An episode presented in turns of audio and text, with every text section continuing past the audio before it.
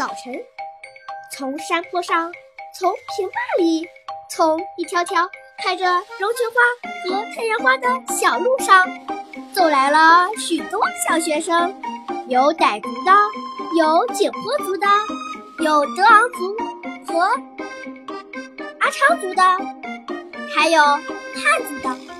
大家穿戴不同，语言不同，来到学校都成了好朋友。那鲜艳的民族服装，把学校打扮得更加绚丽多彩。同学们向在校园里的小鸟打招呼，向敬爱的老师问好，向高高飘扬的国旗敬礼。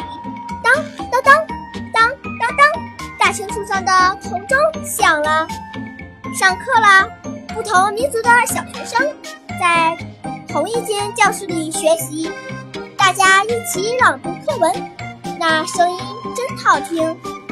这时候，窗外十分安静，树枝不摇了，鸟儿不叫了，蝴蝶停在花朵上，好像都在听同学们朗读课文。最有趣的是，跑来了几只猴子。这些山林里的朋友是那样好奇地听着。下课了。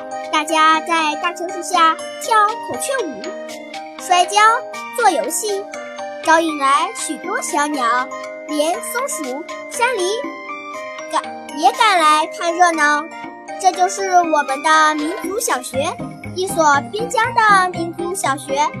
古老的铜钟挂在大青树粗壮的树干上，凤尾竹的影子在洁白的粉墙上摇晃。